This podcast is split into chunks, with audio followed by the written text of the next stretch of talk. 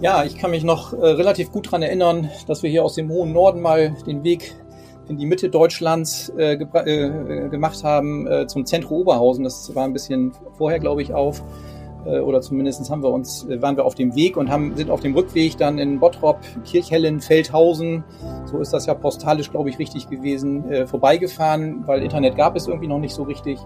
Ähm, und ich kann mich noch erinnern, es war irgendwie sehr, sehr äh, sonnig und staubig und wir landeten irgendwann vor einem äh, Container, wo ein sehr amerikanisch anmutender Security Man uns zumindest eine Broschüre in die Hand drückte. Das war ja das, was man damals so ergattern konnte. Und dann sind wir erstmal wieder weggefahren und ähm, haben dann aus der Ferne versucht, äh, weitere Informationen zu bekommen, weil also Warner Brothers äh, in, in Deutschland, das war, das war natürlich was. Das war so meine erste Begegnung mit dem, mit dem Moviepark.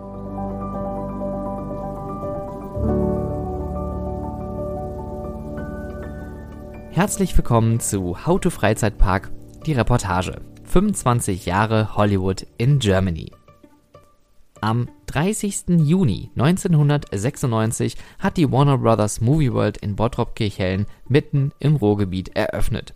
Der unglaubliche amerikanisierte Freizeitpark mit Shows und Entertainment und Kostümdarstellern und großartigen Fahrgeschäften, die es sonst nirgendwo gegeben hat, hat eröffnet und hat einen großen Eindruck in der Freizeitindustrie hinterlassen. Ganz Europa wurde durch diese Eröffnung geprägt und auch mein eigenes persönliches Leben wurde dadurch geprägt, denn als Ruhrgebietskind ist man natürlich ganz nah an diesem Park und fährt oft dahin. 97 war ich zum allerersten Mal dort und ab 2004 habe ich sogar dort bis 2010 selber gearbeitet und ähm, Teile sogar ähm, der Geschichte und der Wechsel innerhalb der Führungen und Leitungen und Investoren und Eigentümer selber am eigenen Leibe miterlebt. Diese Reportage ist ein Zusammenschnitt aus vielen verschiedenen Interviews, auch mit internationalen Gästen. Und diese englischsprachigen Interviews habe ich bewusst nicht übersetzt, weil ich finde, die Authentizität und die Emotionen bleiben dadurch eher erhalten. Ich habe auch viele Fans interviewt und gefragt, wie sie so die letzten Jahre erlebt haben, die besten Momente, die schönsten Momente, ähm, vielleicht auch Kritik, aber ich glaube, wir fangen ganz bewusst von vorne an und frage doch einfach mal in die Runde, wie habt ihr die ersten Jahre Warner Brothers Movie World erlebt, beziehungsweise könnt ihr euch noch daran erinnern, wie es früher war? äh, tatsächlich erstmal wow. Für mich, das war so einer der ersten Freizeitparks und das war phänomenal. Und ich weiß, wir haben uns schon mal in einer anderen Podcast-Folge drüber unterhalten, ob dieses Wow-Empfinden, was diese Warner Brothers Movie World damals ausgestrahlt hat, ob es daran lag, dass wir alle jünger waren und es für uns so quasi neues Territorium war, äh, oder ob es wirklich so phänomenal gut war. Aber es war echt der Wahnsinn. Wenn du da reingekommen bist, an der Kasse, dein Ticket geholt hast, und damals wurde es ja dann quasi von den Eltern oder ich war mit Freunden da bezahlt, äh, und, und ähm, dann, dann hast du das Ticket eingelöst, da gab es immer diesen typischen, diesen Beep, diesen Roadrunner Sound. Ja, kannst du dich auch natürlich noch dran erinnern, oder? Und dann gehst du durch dieses Portal auf diesen Brunnen zu. Du warst wirklich wie im Film. Du hattest direkt diese ganze Atmosphäre, die Musik und alles, es passte super zusammen. Ja, 1999 war ich im Alter von neun Jahren das erste Mal in Movie World damals. Und äh, ich weiß noch ganz, ganz genau, dass wir äh, das Bermuda-Dreieck gefahren sind. Und ich hatte wirklich Angst oder auch Respekt vor diesen Aliens, diese Figuren, die da in der, in der Wasserbahn sind, weil die sich teilweise nach einem umgedreht haben. Also wenn das Boot da vorbeigefahren ist an der Szene, haben die so über die Schulter geguckt und von ihrem Terminal so weggeguckt. Das fand ich äh, gruselig tatsächlich. Also ich war da 1996 das allererste Mal im Eröffnungsjahr und ich habe eigentlich noch sehr gute Erinnerungen daran, weil unter anderem wegen Lethal Weapon. Das war meine erste Looping-Achterbahn und ich kann mich bis heute noch dran erinnern, wie ich in dieser Pre-Show stande, in diesem Kino und ich sage mal so, mir fast in die Hosen gemacht habe, weil ich wusste, gleich geht's los und dann ging's los und am Ende war es dann doch nicht so wild. Ich, ich weiß halt auch noch, als wir jünger waren, so die Pre-Show hat mich immer mega getriggert. Und dann das Set draußen von dem Auto, was auf dem Dach lag, was man ja gerade vorher noch in diesem Film gesehen hat. Und dann war so, wow, das ist hier draußen. Oh Gott, wie cool ist das denn? Und dann die polizeigestalteten Züge, das war halt einfach Hype für, für einen Jungen. Weil es, ja, dieser Krach der Bahn war ja einfach legendär. Also fast so legendär wie das brennende fliegende Auto. Ein Highlight ist auch noch die Gremlins-Invasion. Also wer erinnert sich nicht an den zehnminütigen Pre-Show-Film mit der Comedy davor? Ich habe so wirklich einige Szenen noch in meinem Kopf und dann ging halt die Reise durch das Labyrinth. Bei mir war es ähnlich. Ich war nicht am Eröffnungstag da, aber ähm, ich hing sozusagen am Radio, denn ich weiß, dass eins live, wie einige andere Medien live berichtet hat, aus dem gerade eröffneten Park und die Berichterstattung konnte eigentlich nicht schlimmer sein. Zu dem Zeitpunkt muss man mal ganz klar sagen, hat es den FKF noch nicht gegeben, den ich ja unter anderem später mitgegründet habe. Das heißt, ich habe zu dem Zeitpunkt noch geglaubt, ich sei einer der wenigen, die so verrückt nach Freizeitparks sind. Ähm, und ähm, hörte diesen Bericht und äh, ich habe das noch heute im Ohr, wie der Reporter sozusagen in der Achterbahn Lethal Weapon Pursuit saß und ähm, ausstieg und sagte, ja, das war jetzt eine Achterbahn, war ein Looping drin, aber sowas ganz Besonderes war das jetzt eigentlich auch nicht. Besonders und aufregend war es wahrscheinlich eher für die Mitarbeiter, denn es war kein wirklich gelungener Start. Aber wie die ersten Jahre Warner Brothers Movie World wirklich abgelaufen sind, das erfahren wir jetzt von den Mitarbeitern und von den Leuten, die in der Eröffnung involviert gewesen sind. Also, ich bin der Werner Nowotny, ich bin 51 Jahre alt und Betriebsleiter im Moviepark Germany, nennt sich Parkmanager und ähm, bin seit Beginn an hier auf diesem Gelände, kenne den Park relativ gut mit einer Unterbrechung. Und als allererstes möchte ich euch oder dir auch mal ein riesen Kompliment aussprechen. Ich habe ja schon die ein oder andere Präsentation gehalten bei dem einen oder anderen Publikum, aber ich habe noch kein Publikum kennengelernt, wie das von dir, was du jetzt hier gerade, was hier gerade zuhört. Also die Zuhörerschaft ist eindeutig das sympathischste Publikum, was ich bis jetzt hatte. Uh, yes, I'm Mark German, and I was the uh, second general manager of Warner Brothers Movie World. The first year of operation had been very, very difficult uh, for Warner Brothers for numerous reasons. Das Gelände war 1996 bei der Eröffnung des Parks schlicht und ergreifend nicht fertig. In Wirklichkeit haben wir Anlagen gehabt, die nicht störungsfrei liefen, die immer wieder ausgefallen sind. Und erst nach der Öffnung wurden dann, wurde das Gelände wirklich dann erst fertiggestellt. Das waren harte Wochen, besonders bei der Eröffnung. Erst 97 waren wir in der Lage, all diese Störungen zu beheben und den Park fertigzustellen. Und da haben wir auch gute Besucherzahlen gehabt. 98 lief der Park erst das erste Mal wirklich rund, sodass man sagen konnte, ähm, da ist eine Struktur dahinter. If you will, and it was the same design team, um, and obviously uh, much of the park was based on the, the scenes and sets of various movies. So, uh, and, you know, to be expeditious and uh, cost effective to be able to, to mirror. However, that uh, brought a lot of challenges because, you know, what the building process, materials, etc., of a climate such as the Gold Coast, Australia, you know, really don't translate well to a climate such as uh, Northern Europe, or uh, in this case, Batrop. So, um, and that brought a lot of uh, uh, challenges for one in the construction, delays in the opening, uh, and then uh, that issues that emerged over the first year and into the second year that had to be addressed Wenn man den Park hier 96 sieht mit Bermuda-Dreieck, äh, Looney Tunes Ride, das sind ja alles Prototypen. Das sind ja keine Anlagen, die man auf der Stange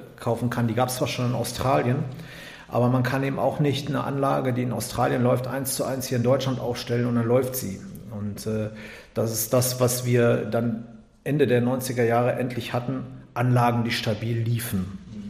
Das war natürlich ein Riesenfortschritt und damit waren wir dann wirklich auch in der Lage, den Park störungsfrei zu betreiben. Halt auch erschreckend, wie verzweifelt man das da teilweise versucht hat, die Dinge da eins zu eins zu kopieren. Da gibt es die berühmte Geschichte, wo ein indischer Landschaftsarchitekt, sehr, sehr guter Mann, aber ganz hysterisch um einen Baum herumgesprungen ist und sich furchtbar aufgeregt hat. Äh, wir möchten nur bitte dafür sorgen, dass der Baum wieder grün wird. Das war aber November und der Baum dachte, es wäre ganz lustig, das Blätterkleid abzuwerfen. Er hat dann scheinbar auch nicht richtig verstanden, wie der Winter hier funktioniert. Und das waren natürlich schon Momente, wo man dachte, ei, ei, ei, also hier muss man wirklich, glaube ich, auch äh, ein bisschen Geduld haben. Aber wir haben es ja auch geschafft, ähm, mit, mit diesen Schwierigkeiten umzugehen. Und ähm, da muss ich auch wirklich erwähnen, wir hatten hier, und das waren die schönen Dinge, es war ja nicht alles nur gruselig und aufwendig und schwierig, äh, von Anfang an ein hervorragendes Team, wirklich gute Leute und den einen oder anderen habe ich auch noch Kontakte. Es sind also wirklich alle auch noch existent in anderen Unternehmen, spielen eine große Rolle und wir waren damals ein fantastisches Team. Ich war nicht besonders gut im Englischen damals. Das habe ich dann da zu der Zeit ganz schnell gelernt, weil ich war auf einmal mit australischen und britischen Menschen umgeben, musste dann ganz schnell Englisch lernen. Ähm, das hat natürlich auch noch eine gewisse Rolle gespielt. Aber ähm, da war man erstmal beeindruckt. Und dann irgendwann hat der Park geöffnet. Das war zur Bauphase. Es gibt immer, ne, es gibt zwei Phasen. Das eine war die Bauphase äh, wo man eigentlich ähm, versucht hat, so viel wie möglich vorzubereiten, sich so viel mit dem neuen Produkt, wie es geht, auseinanderzusetzen. Und die zweite Phase war dann die, dass wir den Park geöffnet haben. Und das war harte Arbeit, auch teilweise bis in die Nacht rein. Teilweise sind wir gar nicht nach Hause gefahren. Also dann ist das Drehkreuzsystem ausgefallen. Dann mussten nachts alle händisch eingesammelten Eintrittskarten eingesammelt, sortiert werden, mussten nachgescannt werden. Und da haben wir dann irgendwie mit einem kleinen Team äh, die ganze Nacht durchgearbeitet, haben uns um 5 Uhr nochmal einen Kaffee getrunken und haben uns wieder rausgesetzt und haben den nächsten Tag durch, durchgearbeitet. Das haben wir damals alles gemacht, aber ähm, wir waren glücklich und wir haben das mit einer absoluten Überzeugung gemacht. Es war harte Arbeit, aber es hat geprägt und es hat Spaß gemacht. Das war mit Sicherheit was, das vergisst du nie wieder, wenn du Teil dieses Grand Opening Teams gewesen bist. You know, to, to see it in in a uh, a dormant state, if you will, was quite eerie. Um, and then also to dig deeper into that, how had it been winterized, was it properly winterized, etc. What were the issues, and trying to anticipate and looking at what the uh, the guest satisfaction results had been, what the uh, downtime of the rides and, and other attractions had been, and and trying to put together a plan on how did we need to act and, and what did we need to do and what the cost and schedule would be to dramatically improve those results. Um, and as I mentioned, the studios were dark. And, you know, we had to build that business too. Uh, and there certainly were commitments and expectations of, of the governments, etc., uh, based on loans and expectations. That uh, to build that side of uh, Warner Brothers movie world, the studios, and it's not unusual that uh, a park in its first year has more staff than it will actually require once it's it's up and operating and stabilized. So that was another uh, challenge to to look at. Okay, how did we we get to the the appropriate staffing level for the needs and and the uh, the size of business and the challenges that we had to to address. Tag für Tag aufstehen und sich der Aufgabe stellen und mit einer Struktur daran gehen ähm, und Beschwerden, die wir damals hatten, auch einfach ähm, zuhören und abarbeiten und dann einfach Stück für Stück auf das eingehen, was die Gäste dann geäußert haben. Ne, es gab da das Gästeservicebüro, wo dann wirklich im ähm, Minutentakt die Gäste dort hineinkamen, sich beschwert haben, was alles nicht funktioniert hat. Ähm, zuhören, diese ganzen Beschwerden erfassen und dann einfach nach Lösungen suchen.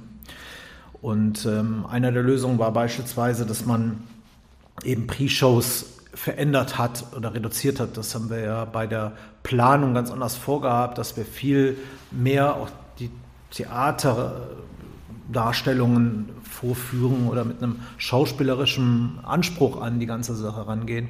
Und dann ganz schnell festgestellt, dass wir damit eigentlich eher das Publikum langweilen und verärgern und äh, dass wir dann eher uns darauf konzentrieren, wirklich die Kapazitäten zu schaffen und wirklich den Durchsatz zu schaffen.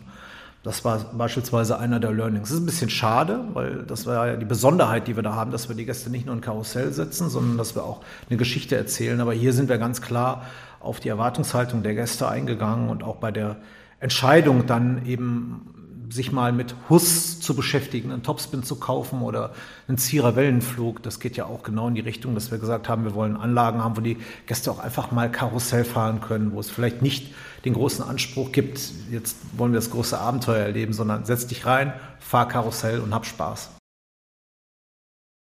damals war ich jetzt auch nicht tief in der Filmwelt, aber man hat sich ja doch dann identifiziert mit den ein oder anderen Superhelden. Also Looney Tunes hat man geschaut, äh, wie gesagt, Batman. Ich glaube, es war noch dieser Entertainment-Aspekt, der da mit reingekommen ist. Shows. Also ich möchte jetzt nicht unbedingt sagen, dass Shows kein, kein großes Thema war bei den anderen äh, Parks, aber dort war es dann doch etwas Integriertes, also die Police Academy Stunt Show, die Batman Stunt Show, die Wild West Stunt Show und, und, und. Das waren ja, da hattest du ja Entertainment auf laufendem Band und konntest dich nicht entscheiden, wo du hingehen möchtest. Und dieses Entertainment wurde ja auch damals ausgebaut. Und das hat es, glaube ich, dann auch so spannend gemacht. Und natürlich das Street Entertainment, auch die, sage ich mal, seine Helden aus der Kindheit dann persönlich treffen und denen ganz nah sein. Äh, Highlight war und ist ja bis heute die Stunt Show die habe ich mir immer gerne angeguckt. Manchmal habe ich sie auch extra geskippt, wenn sie jetzt irgendwie 12 Uhr mittags war, dann wusste ich, okay, der halbe Park ist jetzt gerade in der Show und dann fahre ich irgendwelche Sachen, äh, wo ein bisschen weniger los ist dann. Aber also die Stunt-Show als Police Academy, aber auch danach als Crazy Cops, ähm, super. Und das Street Entertainment, ja, das ist so ein zweischneidiges Schwert. Es gibt sehr nette Street-Shows. Ich kann mich an die Blues Brothers erinnern auf der Main Street. Das war immer ganz gut.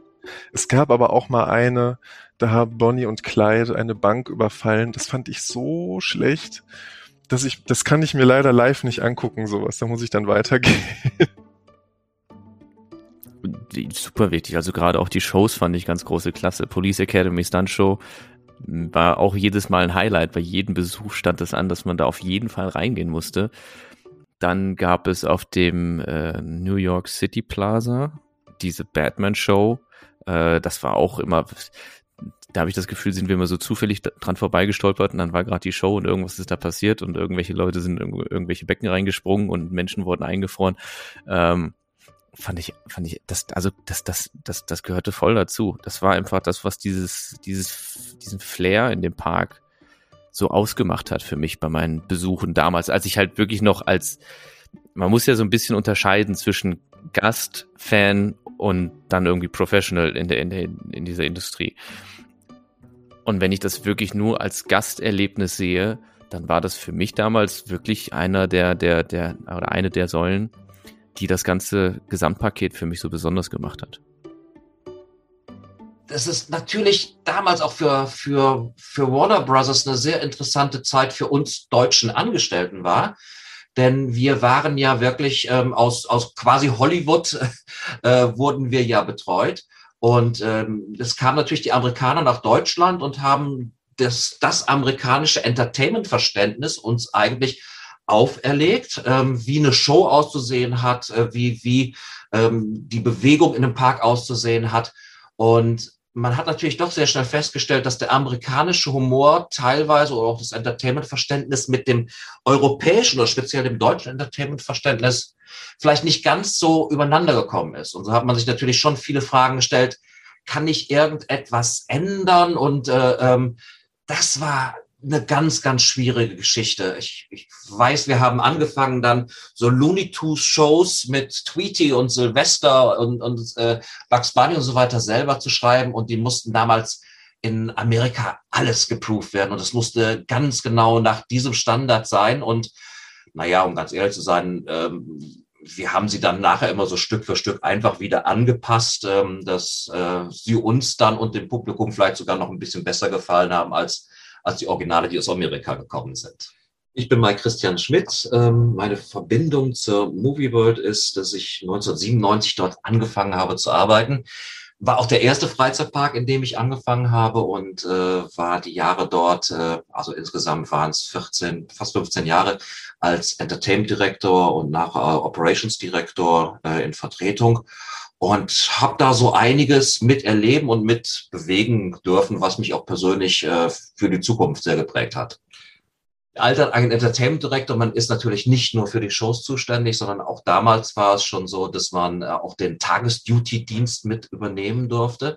Aber natürlich, ähm, es gibt verschiedene Abteilungen unter einem Entertainment Director. Also das fängt an von der, von der Wäscherei, von der Kleidermeisterei und es geht natürlich dann eben halt weiter über die Tänzer, die Schauspieler, die Standleute. Und ähm, hier hat man natürlich schon das Erste, dass man mit ganz vielen Nationalitäten zusammenarbeitet. Und als Entertainment-Direktor ist man vielleicht auch ein bisschen, so ein bisschen Psychologe mit dabei und muss auch immer äh, schauen, dass sich die Leute irgendwo wohlfühlen. Denn man muss auch sagen, im Gegensatz zu einem normalen Theaterstück, was vielleicht einmal am Abend aufgeführt wird, die Shows in einem Freizeitpark vielleicht vier, fünfmal aufgeführt. Und natürlich, es ist auch dann eine Saison lang immer die gleiche Show. Und hier kommen natürlich die, die Punkte mit dazu, gerade wenn Sie, wenn man über eine Stuntshow nachdenkt, ähm, in dem Moment, wo Routine in so eine Show reinkommt, dann wird die Show natürlich gefährlich. Also muss man sich immer wieder etwas überlegen, um eben halt diese Routine aus dem Spiel herauszunehmen, leichte kleine Veränderungen eben halt zu machen. Der andere Schwerpunkt ist natürlich die Installierung von äh, verschiedenen Veranstaltungen die in einem Park sonst neben dem Rahmenprogramm oder dem, äh, dem äh, normalen Programm eben halt laufen, um diese dann zu installieren, mit dem Marketing zusammen zu bewerben und mit dem Operativen, dem Maintenance dann eben halt in die Umsetzung zu bringen. Alles klar. Also Alexander Schulte, 34 Jahre alt, äh, lange wohnhaft im Ruhrgebiet gewesen und dementsprechend verankert mit Warner und äh, Movie World und mittlerweile an der Ostsee lebend. Also für mich war eigentlich relativ klar, als ich da war als Jugendlicher, wenn ich nebenbei mal arbeiten möchte oder generell arbeiten möchte, muss man ja irgendwann mal, wenn es so in Richtung Führerschein und erstes Auto geht, war für mich eigentlich relativ klar, die Anfahrt aus Essen nehme ich in Kauf und will da nebenbei arbeiten. Das war für mich, stand das relativ schnell fest. Also ich kann mir nicht vorstellen, Zeitungen auszutragen, im Kino zu arbeiten oder im Supermarkt. Für mich steht fest, sobald ich da arbeiten darf, werde ich da arbeiten das war für mich auch ein Ziel. Dadurch, dass man halt immer mit dem Zug zum Park gefahren ist, kam man halt mal so ins Gespräch. Ich als Jahreskarteninhaber, Jugendlicher, der gerne dahin fährt und er halt als der Movie Magic Moderator. Und irgendwann habe ich ihn halt so gefragt, ich so, du Sascha, ich würde das eigentlich auch gern machen. Ähm, was kann man da tun? Da sagte er, du, da gehst du einfach in der Winterpause zu diesen Jobmessen, die es damals gab im Movie World. Da fand ja irgendwie einmal in jeder Winterpause so eine große Jobmesse statt. Und da ist man dann hingefahren. Das war damals in dem Sign Room hinten Studio-Cafeteria. Und da hatte jede Abteilung, die Jobs angeboten hat, ähm, so einen kleinen Messestand und da konnte man sich anstellen. Und bin dann halt so durchgelaufen, habe dann so gelesen, Operations. Okay, Operations ist irgendwas mit Attraktionen. Hm, interessant schon, ja, aber jetzt guck mal weiter, was gibt's da noch? FMB war für mich, nee, kommt nicht in Frage, möchte ich nicht. Äh, dann Retail, hier Shops und so weiter, auch nicht. Und dann Entertainment. Ich so, das hört sich ja geil an, Entertainment. Hm, stell dich da mal an. und dann musste man sich da wirklich wie, wie in der Schule so anstellen und dann war man irgendwann an der Reihe. Dann stand da, glaube ich, ich weiß nicht, ob es schon Jörg und Mike Christian Schmidt war. Ich weiß es nicht mehr, auf jeden Fall vor mir. Und ich habe so gesagt, ja, ich bin 17. Wenn die Saison losgeht, was darf ich denn machen? Und damals war das so, du durftest mit 18 nicht an Attraktion arbeiten, du durftest nicht im, mit einer Bargeldkasse zu tun haben und du darfst nicht äh, an einer Attraktion stehen. Genau, das waren halt Sicherheitsvorschriften irgendwie. Und sagt er, gut, dass du hier stehst. Mit 17, den Job, den wir dir anbieten können, ist Einlasshelfer Stunt-Shows. Oder Shows generell. Einlasshelfer, Stunt-Show und äh, Western-Show und Saloon-Show. Ich so, ja, hört sich gut an, mache ich. Ja, und dann hatte ich irgendwie ein, äh, einen Arbeitsvertrag und von da an war ich irgendwie Samstag und Sonntag in der Saison äh, Einlasshelfer der Stunt-Show und der Western-Show damals im Maverick Theater. Ja, dann irgendwie, das war irgendwie eine ganz lustige Begegnung. Da habe ich auch zum allerersten Mal Jörg kennengelernt. Äh, damals Entertainment Supervisor. Ich saß in der Kantine und er kam irgendwie so, das war zu spät, Sommer nach den Ferien gewesen sein, kam er zu mir und sagte zu mir, Alex, ähm, das war ja auch mein Chef ähm, bei den äh, Show-Einlasshelfern und so weiter, Alex, tu mir mal einen Gefallen, komm bitte mal in der Winterpause zum Character Casting. Ich so, hm, warum das denn? Und ich habe irgendwie auch nur so Tweety und so im Kopf gehabt. Er so, nee, komm da mal bitte hin. Ähm, ich glaube, das wäre gut, wenn wir dich mal als Robin einsetzen würden nächstes Jahr. Ähm, ich fand es einfach geil, dieses Kostüm anzuziehen. Dachte ich mir schon, okay, geh da mal hin. Vielleicht passt das Kostüm ja gar nicht, was sehr, sehr häufig bei diesen Castings der Fall ist. Ähm, weil es halt auch sehr aufwendig anzuziehen ist. Vielleicht passt das ja gar nicht und dann bist eh wieder raus. Dann machst du nächstes Jahr halt wieder die Einlasshelfer-Nummer, ne? Oder irgendwas anderes nebenbei. Und nee, da habe ich dann angezogen. Aufgrund meiner Körpergröße war relativ schnell klar, dass ich eher als Robin in Frage komme wie als Batman. auch als ich mir äh, die anderen dann angeguckt habe, die dann mit mir im Raum waren, das waren halt irgendwie drei Batmans und zwei Robins. Und okay, ich so, gut, das sieht wirklich nach Robin aus. Ein Batman bist du definitiv nicht, weder vom Kinn noch von der Körpergröße. Und das habe ich dann angezogen und damals war das noch so, das ist mir auch wirklich noch richtig in Erinnerung geblieben. Ähm, dann stand da Rolf, damaliger ähm, Laundry-Chef, also Kostümchef und Wäschereichef. Und du musstest mit diesem Kostüm einmal diesen großen Raum auf und ab gehen. Und das wurde gefilmt. Und ich fand das total irritierend, warum man gefilmt wird dabei. Und dann hat sich halt nachher herausgestellt, gut, die macht tatsächlich die Aufnahmen für den Lizenzgeber in dem Moment. Und ähm, die müssen sich auch die, die jeweiligen Besetzungen auch freigeben lassen. Und dementsprechend bin ich dann auch relativ schnell wieder raus und es hieß halt, wir melden uns bei dir. Wir wissen es noch nicht, keine Ahnung. Alex, du bist auf jeden Fall nächstes Jahr wieder im Team dabei, aber ob du jetzt Robin bist, äh, wir würden sagen ja, aber wir warten jetzt einfach mal ab. Aber dann kam irgendwie relativ schnell die Zusage dafür und ja, das war dann so. Dann hatte ich äh, am Wochenende war ich dann, äh, also Samstag, Sonntags, an den Feiertagen und in den Ferien war ich dann der Robin. Und da gab es noch einen Gegenspieler von mir, der war dann halt immer in der Woche da, hauptsächlich.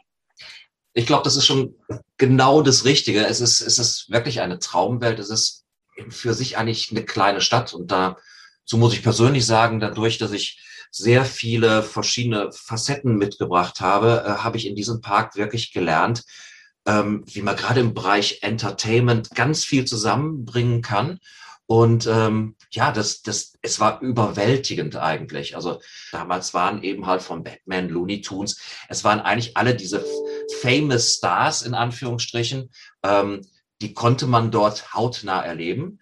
Auf der anderen Seite war gerade in der Zeit das Entertainment eine ganz, ganz wichtige Sache. 1997, ähm, als ich angefangen habe, muss man sich vorstellen, da gab es so diesen ganzen hinteren Bereich Santa Monica Pier, da stand noch die Achterbahn Little Weapon. Bei dem Studio 7, dem alten Maverick Theater, war ein Holzzaun, da war Ende, da ging es nicht mehr weiter, da standen früher noch die Gewächshäuser. Auf der anderen Seite, wenn man in das, damals ins Looney Tunes Land, ins Kinderland gegangen ist, auf der rechten Seite der Berg, der war wirklich einfach nur eine Wiese. Es war also relativ wenig Platz und die Fahrgeschäfte waren natürlich absolut ausgereizt und da war Entertainment ganz wichtig. Erstmal, um dieses Entertainment Hollywood in Germany darzustellen, aber auf der anderen Seite, wenn man 3000 Besucher in eine Stuntshow hineinbekommt, dann hat man erstmal 3000 Besucher für eine gewisse Zeit erstmal von den Straßen oder aus den Warteschlangen der Achterbahnen herausgeholt. Entertainment war also zur damaligen Zeit sehr, sehr wichtig. Und da war der Freizeitpark eigentlich wie eine, eine Mischung zwischen Theater, Musical, ähm, alle Kunstformen in irgendeiner Form, die dort zusammengekommen sind. Ähm, und das war wahnsinnig beeindruckend für mich, aber natürlich auch für all die Besucher, die dorthin gekommen sind. Speziell natürlich mit dem Warner Brothers Movie World, mit dem Brand im Hintergrund. Gut, man kann jetzt sagen, okay, wenn man eh schon ein bisschen äh, so ein Darstellersyndrom in sich trägt, dann macht man das gerne und kann sich damit auch einfinden. Das konnte ich eigentlich auch. Aber man hat auch so eine Art äh, Verhaltenskodex und Drehbuch wirklich dazu bekommen, wo dann halt wirklich drin stand, okay, Robin, äh, Klappe halten, hinstellen, ähm, neutraler Gesichtsausdruck, Hände schütteln, winken und höchstens auf die Frage antworten, wer du bist. Ich bin Robin, ich bin der Partner von Batman. Äh, was ich aber völlig unterschätzt habe, war tatsächlich das Gewicht von dem Kostüm und halt wirklich dieses halbe Stunde raus, halbe Stunde Pause, wo An- und Ausziehen irgendwie mit drin ist in der halben Stunde Pause. Du aber wirklich tatsächlich nach einer halben Stunde einmal komplett raus musst, weil sonst drehst du einfach durch. Ja, und so war das dann. Also relativ schnell eingefunden. Das hat dann doch relativ schnell Spaß gemacht und das Team war einfach auch super damals von den Charaktern. Ähm, die haben einem auch sofort irgendwie auf irgendwelche Fehler aufmerksam gemacht oder haben gesagt, du äh, stell dich mal lieber so hin, anstatt so, das sieht komisch aus. Eigentlich, das war eigentlich so das Lustige an diesem Job, weil das konnte immer alles sein. Also ich erinnere mich noch an eine Holländerin, die irgendwie auf einmal einen geküsst hat. Einfach so. Von Kindern, die irgendwie vor einem stehen, einem böse angucken und sagen, den neben dir verstehe ich, das ist Batman, aber wer bist du? mit so einem richtigen abwertenden Blick. Äh, das Problem war meiner Meinung nach auch tatsächlich, dass der Park einfach für den Erstaufriss zu klein war. Der hatte eigentlich, wie ich glaube, ein größeres Problem als das Disneyland selber, als es 92 eröffnet hat. Denn das hatte noch eine gewisse flächenmäßige Ausdehnung, aber das hatte äh, der Moviepark nicht, sondern eben auch durch den leeren Westernbereich. Ne? Oder nehmen wir den Marienhof, da gab es im Grunde genommen ja auch nur äh, eine Achterbahn und man durfte wieder umdrehen und die Kinder durften sich nur in einer Ecke verstecken. Und ich glaube, dass das Hauptproblem, ähm, dem der Moviepark ja auch lange hinterhergerannt ist, um sozusagen dem Herr zu werden, sind ja zwei Dinge. Einerseits die, ähm, die der Aufbau des Parks, wie er damals geplant war, mit den relativ wenigen Attraktionen ähm, und dann natürlich noch die Bauqualität, die, ähm, ja, wo es so diese typischen Geschichten gibt, wie man hat einfach eins zu eins die Pläne von Australien übernommen, ohne zu bedenken, dass es in, äh, in Deutschland einen Winter gibt, bei, bei, so dass bei Frost alles kaputt bricht und, und äh, äh nichts sozusagen dafür wetterfest gebaut wurde. 2000 äh, oder 90, also Ende der 90er Jahre, 1999, kamen dann die ersten neuen Fahrgeschäfte dazu mit Wild Wild West, Riddler's Revenge und Teacup Ride. Dann ging es richtig aufwärts, weil wir dann auch zum ersten Mal ähm, Fahranlagen hatten, die stabil laufen. Um, the uh, building and introducing of, of the, the wooden coaster there, I think was, you know, just something that was really a challenge and everybody said, you're crazy to do this. And there were times we said, is this the right thing? um, but uh, it certainly uh, turned out to be. Um, and I think also the how we were able to present, uh, improve the Warner Brothers experience across all of the markets of Northern Europe, uh, not only Germany, as I say, the Netherlands, but also the Nordic countries. The UK became a very big market for us, uh, as did uh, uh, Southern Europe too. So, you know, all of those things that we we accomplished to make it a really viable uh, product, and then obviously it was appealing when Warner Brothers decided, or actually Time Warner decided to get out of the bricks and mortar business, and that led to uh, the purchase by, at the time, Premier Parks, who had the license Six Flags. Ähm, also so richtig eingestiegen in den Park bin ich erst zur Six Flags Zeit, also 2002, 2003. Aber auch da habe ich schon gemerkt, dass es alles so ein bisschen äh, auf Sparflamme läuft. Also es war jetzt nicht super schlecht, aber man hat schon gemerkt, zum Beispiel damals an der Lethal Weapon Achterbahn, dass meistens nur eine Spur ähm, in Betrieb war, obwohl das ja eigentlich eine duellierende Achterbahn ist. Auch hier war zunächst große Freude bei mir. ähm, mir war die Six Flags Gruppe natürlich bekannt und auch gut bekannt. Ähm, ich habe äh, Six Flags Great America die Möglichkeit gehabt zu arbeiten in einem Trainee-Programm. Ich kannte also von daher die Six Flags Parks und ich habe sie geliebt. Ja. Ähm, Six Flags unter Warner Brothers war fantastisch. Damals gab es wirklich Bugs Bunny, Looney Tunes und es war ein ganz fantastisches Konzept. Und ich konnte mir sehr gut vorstellen, dieses Konzept eben auch nach Europa zu holen und äh, das hier zu implementieren. Right. So my name is Tim Rudy.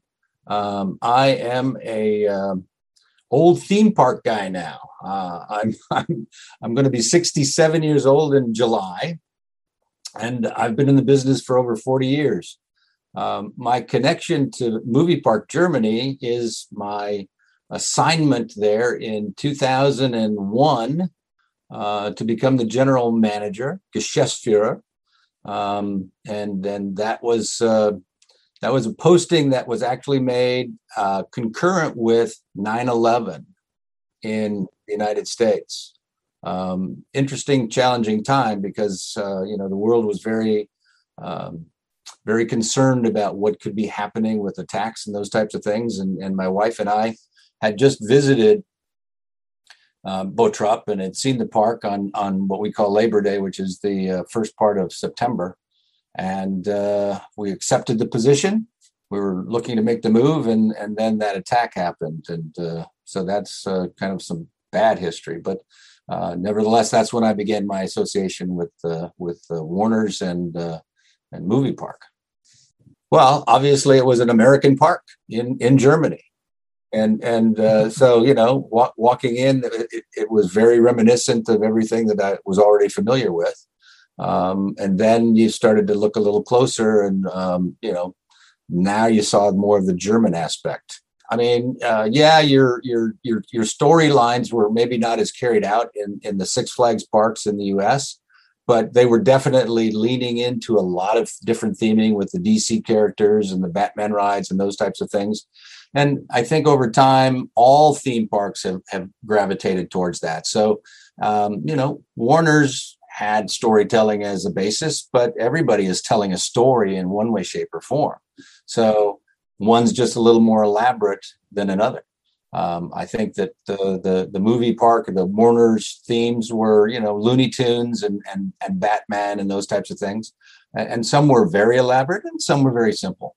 You know, if you if you were in the Looney Tunes area, seeing the different rides there, Bugs Bunny and Porky Pig and, and Yosemite Sam, there, there was no great storytelling. It was just a simple, nice, well themed children's ride. So, in some respects, there were great things about uh, Warner's theming, and in some respects, it was uh, it was pretty pedestrian. Ich weiß nicht, ob du äh, Stefan Timothy so äh, kennengelernt hast, aber ich kenne ihn als Picker im Park. Ne? Also der, der war eigentlich nicht derjenige, der hinterm äh, Bürotisch saß, sondern der hatte immer den, die, die Greifzange in der Hand äh, und einen kleinen Eimer und äh, schaute, dass im Park alles lief oder dass alles sauber ist, sozusagen. That was authentically me trying to be a part of their effort. Because one of the things we wanted to make sure was is the park was always clean. And if I'm as concerned about it, such that I'm carrying around a, a litter stick, then obviously I'm I'm I'm concerned about it, and that then rolls downhill to everybody else, and they go, "It is important." I, I won't step over that piece of trash. I won't step over that that that cigarette butt. I, I will pick it up because that's what I'm supposed to do, and and and that's cultural, if you will.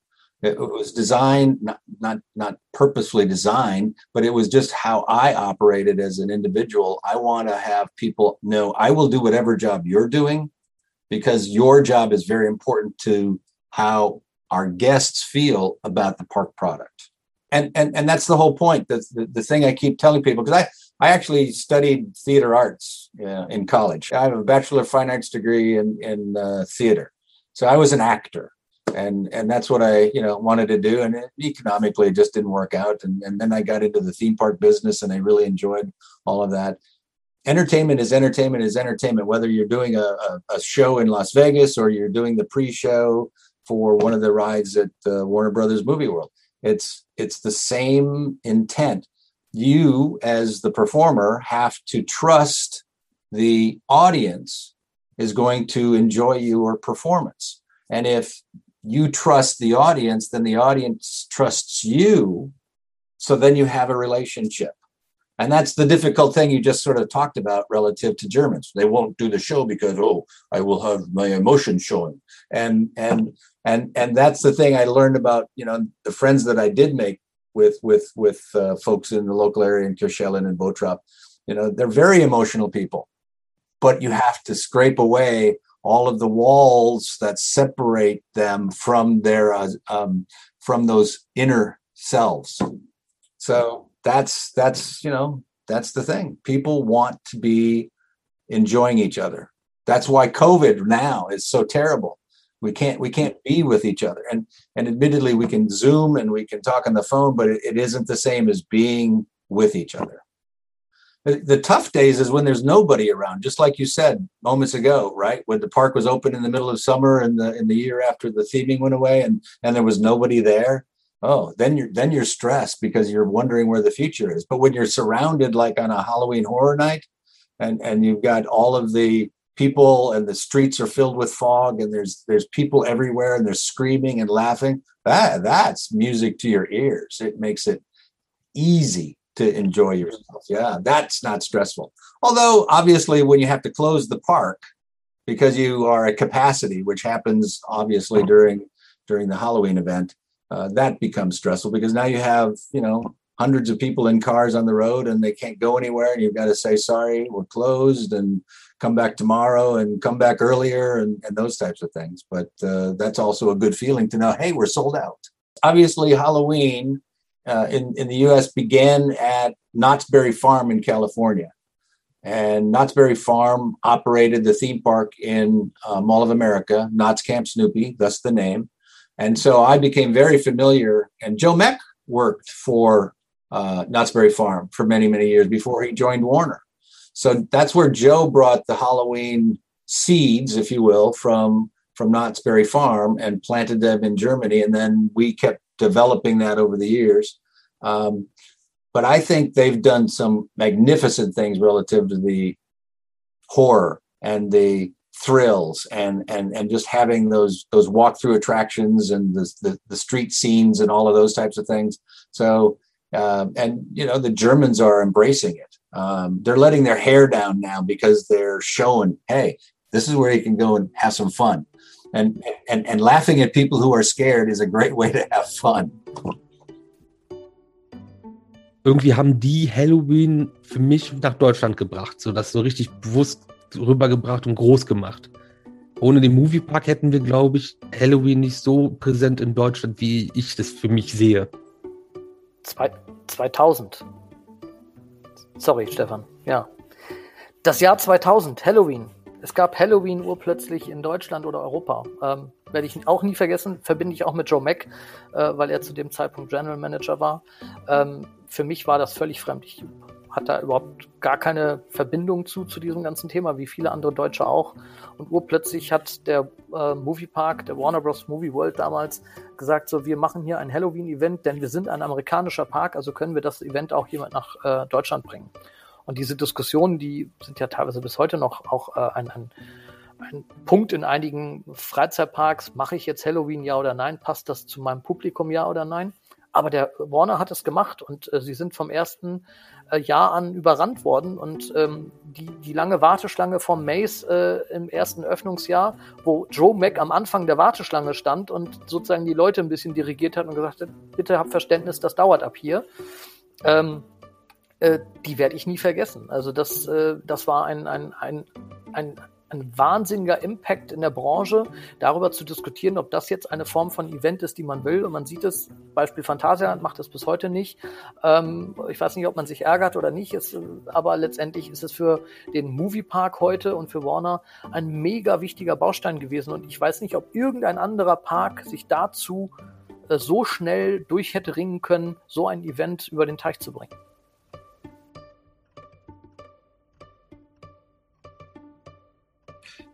Das, das, das ehrt mich ein bisschen. Ähm, es ist, glaube ich, einfach eine Geschichte zur richtigen Zeit, ähm, dass wir etwas umgesetzt haben, von dem wir gar nicht wussten, was wir eigentlich tun. Ähm, es, es war damals, dass auch von Warner eben halt äh, verschiedene Events äh, nach Deutschland transportiert werden sollten. Da gab es dann die Musical-Woche, die Flintstones-Woche und eine Woche war dann auch irgendwie eine, eine Halloween-Woche. Und ohne jetzt in das Thema, wie sich das Ganze irgendwie aufgebaut äh, hat, äh, hat ähm, vielleicht einfach zu sagen, wir haben etwas nicht der kopiert aus Amerika, sondern wir haben es für uns wirklich neu erfunden. Es war keiner von uns drüben in Amerika und hat sich das bei anderen Parks angesehen, sondern ähm, wir wussten einfach, es geht um Erschrecken.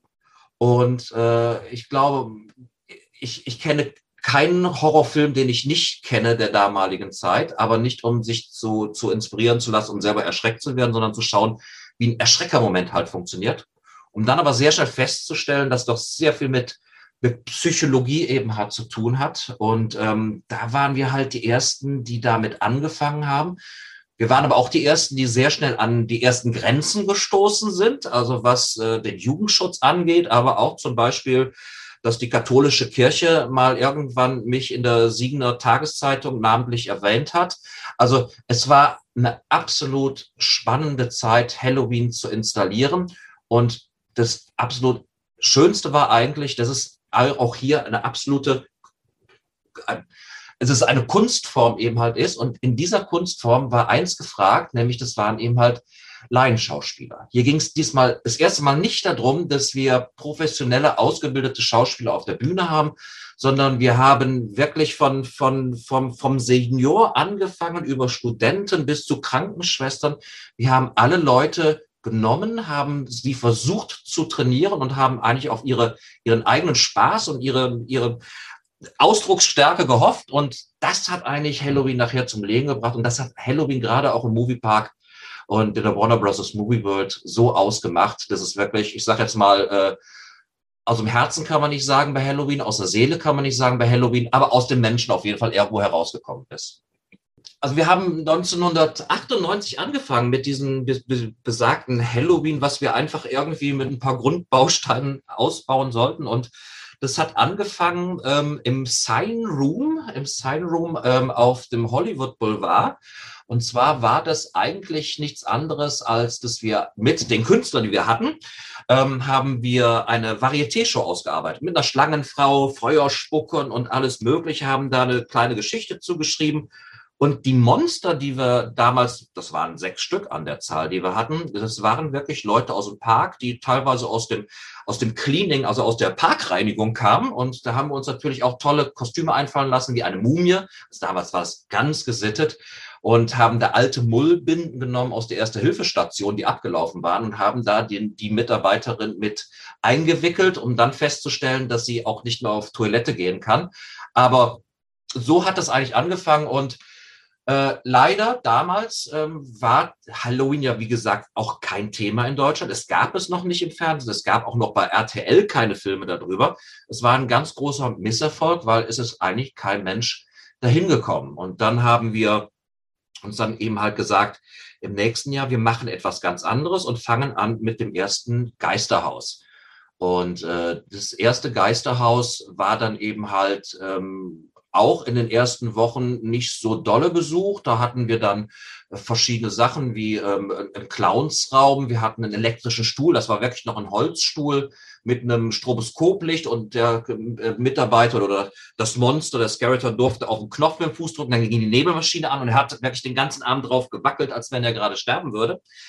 Und dann hatten wir die Idee und haben ein sogenanntes Monster College gemacht. Wir haben ähm, das Fernsehen eingeladen und das Radio und haben eigentlich mal gezeigt, wie so ein Training eines Monsters eben halt funktioniert. Und dann habe ich genauso diese Sachen eben halt erklärt und dann haben wir eben halt gezeigt, dass eine Wasserleiche anders stirbt als jemand, der von hinten erstochen wird. Und zum Schluss kam der WDR und der WDR wollte ein Interview mit mir machen und stellte mir dann die Frage, wie ich es dann eigentlich vereinbaren könnte, in einem amerikanischen Park mit dem Hintergrund der deutschen Geschichte Szenen zu zeigen wie mit einem elektrischen Stuhl. Und ähm, da musste ich dann natürlich ein bisschen stottern und äh, sagen, ja, der, der lacht ja auch beim Sterben in irgendeiner Form. Lange Rede auch kein Sinn. Das Ganze wurde ausgestrahlt und am folgenden Wochenende hatten wir am Abend 16.000 Besucher. Und an dem Moment war mir eigentlich klar, alles, was, was anders ist, das wollen die Leute sehen. Und so ist dieses Halloween eigentlich entstanden. Und dieses Halloween wurde ja dann auch in ganz vielen anderen Freizeitparks weitergetragen.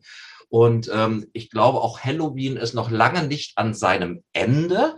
Ähm, wir müssen uns vielleicht nur ein bisschen mehr wieder von nur dem Splatter abwenden, was man schon äh, leider um 18 Uhr im Fernsehen sehen kann, sondern eigentlich mehr ein bisschen zu der zu der Geschichte und zu den Emotionen wieder ein bisschen mehr mit diesen Emotionen arbeiten. Aber ich glaube, das ist eine ganz andere Geschichte und trotz alledem, ja, äh, Warner Bros. Movie World, der Movie Park, äh, war da wirklich führend, ist es, glaube ich, auch immer noch und das freut mich natürlich ganz besonders.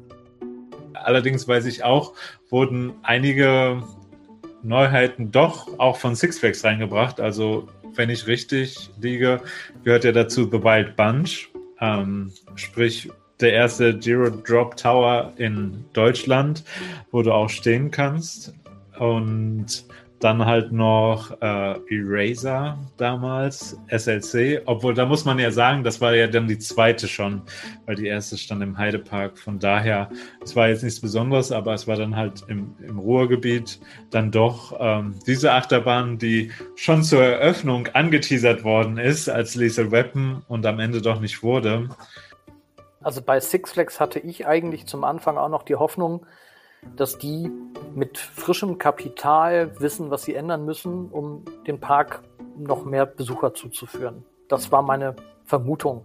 So habe ich es in Erinnerung. Es ist schon mal schwer, über, über Gedankengänge, sage ich mal, sich noch zu reflektieren und zu sagen, wie war es damals wirklich. Aber das, das war am Anfang so und ich glaube, dann haben wir relativ schnell ähm, auch ähm, aufgrund der, der Website und anderen Dingen, mit denen wir dann zu tun hatten, gemerkt, dass das alles nicht mehr so funktioniert, wo plötzlich, da ein, äh, ein Konzern aus Amerika versucht, eine europäische Parkkette aus Brüssel zu lenken äh, und mit einheitlichen Strukturen Dinge herbeizuführen, die dann für den einzelnen Standort eben doch nicht mehr die beste Idee waren. Es gab ja auch schnell die Bemühungen, eben Six Flags Holland, Six Flags Belgien zu eröffnen. Aber Six Flags war dann auch leider nicht mehr das Six Flags, was ich unter Warner Brothers kannte.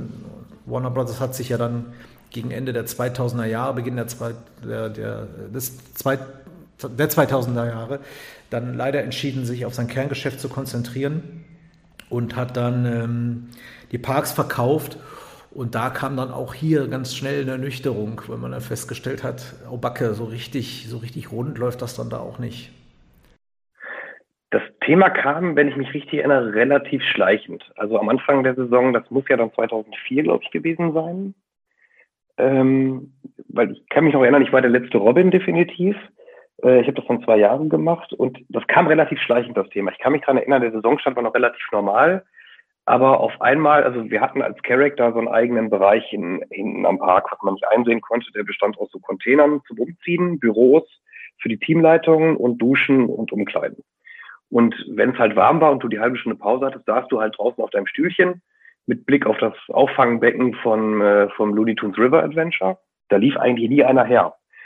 Und irgendwie ging das so ab, ab Sommer, Spätsommer los, dass vermehrt Leute immer hinten Backstage in den Parks rumliefen, die man nicht kannte. Und die irgendwelche Inventare aufgenommen haben und ähm, wo man einfach dachte, die laufen sonst hier nicht rum in der Saison. Was sind das für Leute, die hier rumlaufen? Und dann wurde auch tatsächlich, wurden die Container gezählt, dann wurden Aufkleber an die Container angebracht mit so Scan-Codes so eine klassische Inventur. Wie man das halt so macht, eine Inventur. Man zählt einfach mal den gesamten Bestand, woraus besteht Warner Bros. Movie World. So kam einem das vor, überall waren Aufkleber auf einmal drauf mit Barcodes. Und spätestens da hat man mal angefangen zu überlegen, warum machen die das auf einmal? Das haben die früher nie gemacht. Hat man aber dann auch nicht weiter hinterfragt. Well, you know, clearly it's a shock. Um, but you know, economics were the driver for that. Six Six Flags had made the purchase of uh, the uh, multiple parks in, in Europe and had started the European division. Uh, I think, you know, Six Flags had a certain financial concept of what success would look like. Uh, I think 9 11 had a negative impact relative to that. And so now all of a sudden, the desired results that you presuppose were going to happen, which made your purchasing of those facilities possible, now no longer was working economically. And and so you know unfortunately dollars are dollars and and economy is economy and and they had to make some certain decisions relative to it. And you know the other thing is ip intellectual property costs a lot of money. And for better or for worse you know warner's wasn't going to give up uh, the demands on the price you had to pay in, in order to keep their brand and uh, so you know it, it, wasn't so much that Six Flags made the decision to to debrand. It really was um, the, the the buyers of the property, Star Parks, if you will. I mean, but it was a transition year. Obviously, we were still operating it, but on a transitional basis as we were moving to the Star Parks ownership. Um, but you know, it was a great experiment because that was always the question: Do do theme parks require brands? Do you do you need intellectual property to be successful?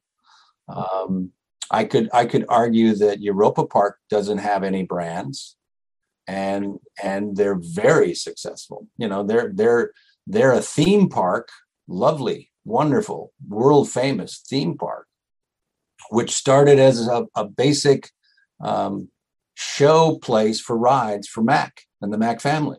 So, you know, they put up the rides so they could sell them. And then all of a sudden, wait, we could charge an admission and have people from the Black Forest coming and paying. And then they built their theme. So they didn't intend to become a theme park. They just happened to become a theme park. Uh, you know, on, on, on the other side of the equation, then you had Disney, you know, in the United States in 1954, who had all of his intellectual property. He said, I really want to create a theme park. And he creates the real theme park, the first and, and the original. Because after Disney, everything is just a copy, right? Every every everybody is simply trying to catch lightning in a bottle and, and do it all over again. And and that's very difficult to do. Um, that's that part of the problem, if you will. You just can't plop down um, a theme park and say everybody will love it. Doesn't doesn't necessarily happen. Naja, es, es, war zumindest ein Schock, weil die beliebten Helden von damals, dieses Hollywood-Feeling, was man da wirklich generiert hat von den großen Blockbuster, war dann auf einmal verschwunden. Ja, ich war nicht so geschockt, weil es ja von vornherein hieß, ähm, Movie World macht zwar zu, aber es wird nicht schließen, sondern es wird umgestaltet und wird dann zum Moviepark. Ich glaube, ich glaube, es gab keine Zeit, wo es wirklich hieß ähm, oder wo man mit dem Gedanken gespielt hat, den Park irgendwie zuzumachen. Von daher war ich relativ beruhigt. Ich fand es sehr schade ähm, um die Gremlins tatsächlich. Die Bahn mochte ich sehr und um das Batman-Abenteuer, die Simulatoren. Äh, das war dann lustigerweise auch die Zeit, wo ich langsam mit dem Internet zu tun hatte. Und äh, dann ging ja diese, diese, dieses ganze Fachsimpeln los und hat mir überlegt, wie, wie ändern sich die Dinge jetzt, was wird passieren. Das war ja am Anfang gar nicht so richtig greifbar und dann gab es so diese ersten Informationen. Also ich war auf jeden Fall gespannt. Ich habe mich wirklich gefragt, wie man das alles umsetzen möchte und wie, wie gut das letztendlich alles wird. Ähm, aus damaliger Sicht hätte ich damals wahrscheinlich bevorzugt, wenn es einfach Warner Brothers Movie World Hollywood in Germany oder Bottrop Kirchhellen bleibt. Da war ja auch, das war ja auch diese Show, die wir dann ja geschrieben haben, äh, die, die ja überhaupt nicht bei Warner jemals angekommen ist. Ähm, das war ja, erinnerst du dich noch, wir hatten doch einen Magnus, der Magnus, der mit den Figuren in Looney Tunes doch immer gesprochen hat. Und der hat doch alles Kassetten gehabt und der hatte mir Videokassetten gegeben, was der zu Hause hatte. Und ich habe zu Hause mit dem Videorekorder und dem Tonbandgerät die einzelnen Sätze rausgeschnitten und habe dann überlegt, wie kann ich diese Sätze jetzt wieder zusammenpacken in eine Moderation. Und so ist diese, diese Looney Tunes-Geschichte da mit Hickey und was weiß ich irgendwie alle da entstanden. Das war ganz strange. Also das, das kannst du auch hier in so einem Interview keinem Menschen erzählen, was wir damals gemacht haben. Aber aber das war es einfach. Das, das war der Unterschied zu vielleicht heute manchmal. Damals haben wir echt dann noch äh, uns was zusammengebastelt. Und es hat nicht alles funktioniert. Ich sag mal, äh, Halloween zum Beispiel, Rotes Kreuz, äh, lebende Unfalldarstellung, hat nicht so ganz funktioniert. Aber ja, ähm, es war für den Tag selber äh, wirklich kein schöner Tag, weil ähm, ich weiß, wir haben zum Abschluss haben wir eine Parade gemacht und es sind bei der Parade dann äh, nicht nur die Entertainer mitgegangen, sondern jeder, der konnte, hatte seine Moviepark-Jacke an und äh, seine Warner Bros. Movie World-Jacke an äh, und ist einfach mitgelaufen. Ähm, und ja, hinter dem Tor hat, glaube ich, äh, fast jeder von den Mitarbeitern geweint.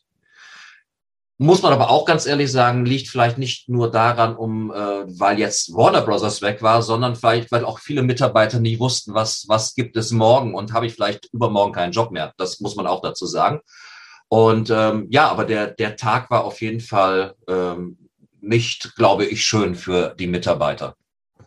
Ähm, also zum einen äh, bei der letzten Show, ich kann mich da auch noch erinnern, ich weiß aber schon gar nicht mehr, richtig, ähm, ob ich da tatsächlich Robin war oder ob ich da schon Teamleiter war und äh, hinter der Bühne stand oder vor der Bühne stand, auch mit, weiß ich nicht mehr. Ähm, aber das war ein ganz, ganz sentimentaler Tag. Also die letzte Parade habe ich definitiv als Robin gemacht, das weiß ich noch. Das war mir auch wichtig, weil eigentlich war es immer gang und gäbe bei der letzten Parade der Saison, dass jeder eine andere Rolle macht. Also dass irgendwie Robin auf einmal im Batman steckt, äh, die Face-Character untereinander tauschen, dass das halt irgendwie komisch aussieht alles. Und mir war aber wichtig, die letzte Parade als Robin zu machen. Und das war einfach nur super sentimental, ne? weil irgendwie jeder bis dahin spätestens gecheckt hat, okay, ähm, das war jetzt hier das letzte Mal, dass das Warner Brothers Movie World in der Art und Weise, wie es jeder wahrgenommen hat, aufgemacht hat. Klar, du hast immer Leute dabei, die sehen das wirklich nur als Job an, denen war das völlig egal. Ne? Also das kann man ja auch keinem vorwerfen. Also es gibt Leute, die sehen einen Freizeitparkjob einfach nur als nebenbei Jobben an, denen war das völlig Wurst. Aber da waren da auch so ich sag mal, 70 Prozent der Leute, die waren da schon sehr, sehr tief mit verankert, weil sie einfach auch schon seit Beginn an dabei waren. Ne? Das war einfach ein trauriger Tag. So, ich habe mal einen sehr traurigen Tag in Erinnerung. Oh yeah, we had a parade that day. Um, and I think I had a 1965 red convertible Mustang that uh, I brought over from the United States. I had it sitting in my garage basically the whole time I was there. I never really took it out. I never had any time to drive it around. And uh, and we and we put it in we put it in the final parade. And and I remember that was a great parade. There were a lot of lot of tears that day. Um, as as as we knew it was the end of that particular theming for um, for Warner's. Uh, it just, yeah, it was it was bittersweet because it was the end of the season, and it was also we we knew in advance that the, the end of an era. It was it was over, and so yeah, everybody was a bit melancholy and and wondering what you know the future would hold. So yeah, that that's my biggest memory was that parade. Well, you know, one of the ones that uh, just impressed me was the the way the, the staff and, and the team treated me when when I was done and I was leaving and, and, and moving back to the United States and they they put me my name on one of the buildings on on Main Street. So I, I don't know if I'm still there or not. I don't know if they've changed anything on that particular street, but I think uh, Joe Meck had had his name up there, and uh, I had my name put up there, and it just that that just affected me deeply. That that just showed how much I think there was real. There was I, I hate to say it like this, but there was real love between us all. Um, you know, I I appreciated what they had done um, in in in doing their jobs and what they had done to you know help me make it possible to be as successful as we had been. And uh, and most of them came on the next year, right? No, a few people left, um, but most everybody said, you know, let's stay. Let's let's see what the future has. You know, Tim's a good guy. I think he'll he'll he'll do the best they can, and uh, you know, we started all over again. Die Warner Brothers Movie World hatte am 31. Oktober 2004 den letzten Saisontag. Und diese letzte Parade mit diesem sehr ungewöhnlichen Remix von Time to Say Goodbye und so gut wie allen Mitarbeitern bei der Parade. War auch für mich ein sehr, sehr emotionaler Moment, denn der Park ist mit mir aufgewachsen, ich bin mit dem Park aufgewachsen. Ich habe dort zum allerersten Mal gearbeitet, mein erster Job ähm, dort begonnen. Und ähm, ja, nach der Parade und nach den ganzen Shows haben wir dann auch für uns Movie Magic Mitarbeiter selbst nochmal eine eigene Movie Magic nur für uns gespielt, um ein allerletztes Mal die Filmwelt von Superman zu erleben, mit dem Boot, das U-Boot, ähm, auf Tauchreise zu gehen, haben nochmal einen Film nachvertont und äh, haben uns vom Bottropper Rathaus gestürzt. Das war der letzte Saisontag der Warner Brothers Movie World, so wie sie damals 1996 eröffnet hat. Für zwei weitere Personen hat dieser Abschnitt dann auch ein Ende gefunden, und zwar für Mark German und Tim Rudy, die in den Moviepark-Tagen nicht mehr aktiv gewesen sind. Doch trotzdem wollte ich von beiden wissen, was ist deren spezieller Warner Brothers Movie World Moment, an den die sich heute noch erinnern? Uh, certainly the the children. Um, you know, the experience of the kids, and it just really reinforced to me how universal, uh, well presented theme parks and the impact uh, on it has when you see families connecting that way and uh, children seeing something for the first time, their first ride, their first experience, the first uh, interaction with with characters, etc. Um, and seeing that in the, context of a family environment. Um, and I think that, you know, just reinforcing to me how wonderful this business is, no matter where it is in the world and what the culture is, the, the impact that it has on, on, on uh, the young audiences. And then uh, as a manager, people manager, seeing the impact it has on the people that it's their first job, for example. So, and uh, that that's certainly one of the strong, uh, fond memories I have of my time Warner Brothers in Germany. The delivery of the experience is completely dependent on the staff delivering it.